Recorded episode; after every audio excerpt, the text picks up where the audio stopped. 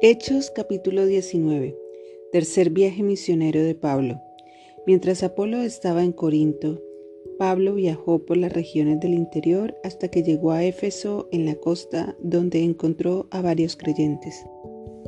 ¿Recibieron el Espíritu Santo cuando creyeron? les preguntó.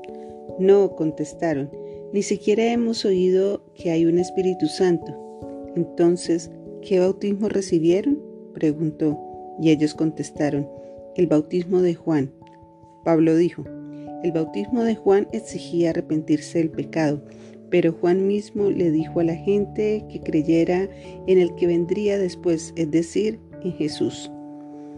En cuanto oyeron esto, fueron bautizados en el nombre del Señor Jesús. Después, cuando Pablo les impuso las manos, el Espíritu Santo descendió sobre ellos y hablaron en otras lenguas y profetizaron había unos doce hombres en total. Pablo ministra en Éfeso. Luego Pablo fue a la sinagoga y predicó con valentía durante los siguientes tres meses, discutiendo persuasivamente sobre el reino de Dios. Pero algunos se, se, pusieron tercos, rechazaron el mensaje y hablaron públicamente en contra del camino. Así que Pablo salió de la sinagoga y se llevó a los creyentes con él. Entonces asistía diariamente a la sala de conferencias de Tirano, donde exponía sus ideas y debatía.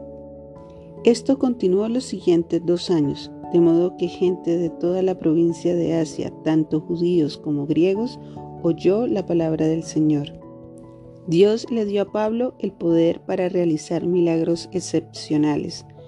Cuando ponían sobre los enfermos pañuelos o delantales que apenas habían tocado la piel de Pablo, quedaban sanos de sus enfermedades y los espíritus malignos salían de ellos.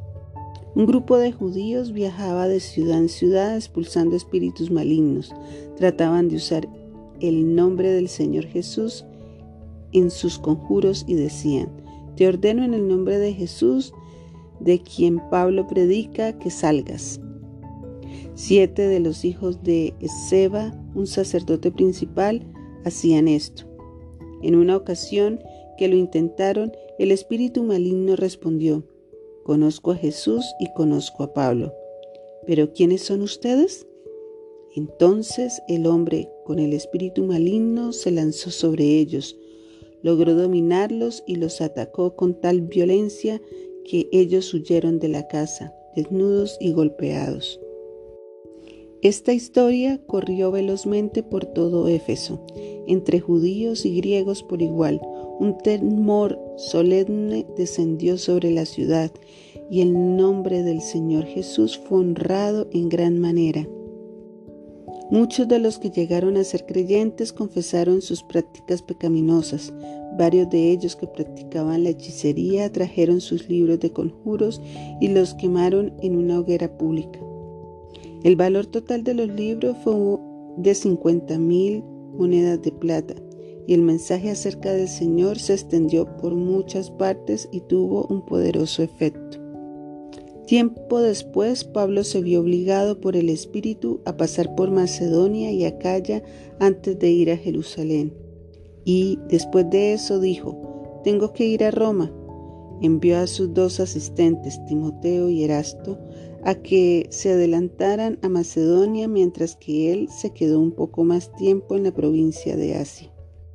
Disturbio en Éfeso. Por ese tiempo se generó un grave problema en Éfeso con respecto al camino.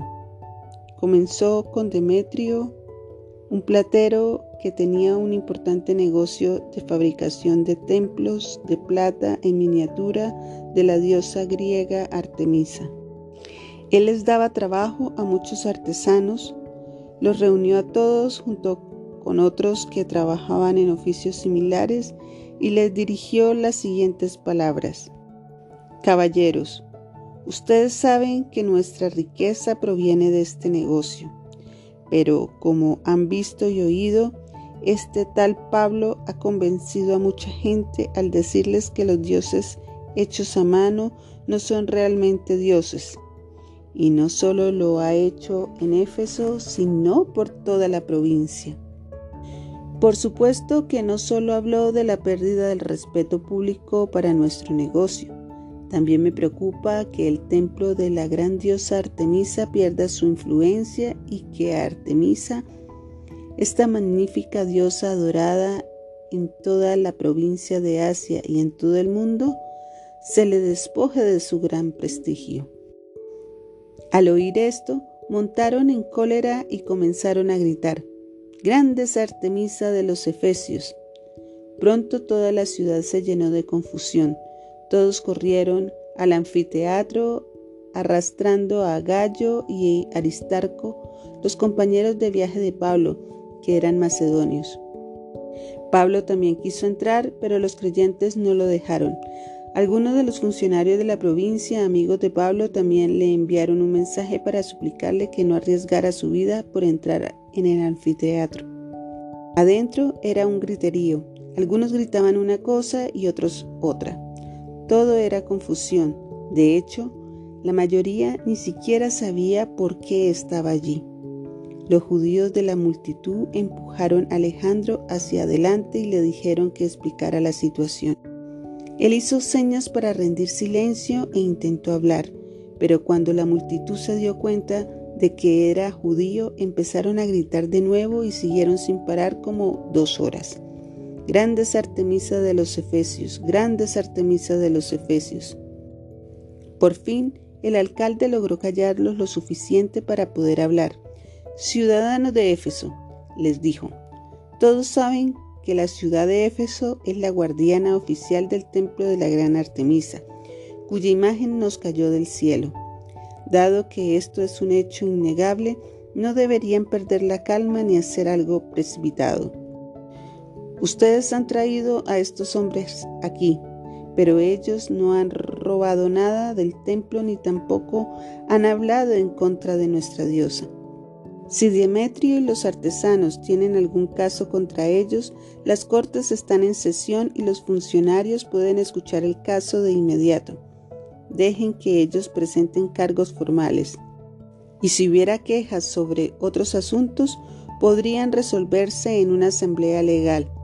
Me temo que corremos peligro de que el gobierno romano nos acuse de generar disturbios, ya que no hay razón para que para todo este alboroto. Y si Roma exige una explicación, no sabremos qué decir. Entonces los despidió y ellos se dispersaron.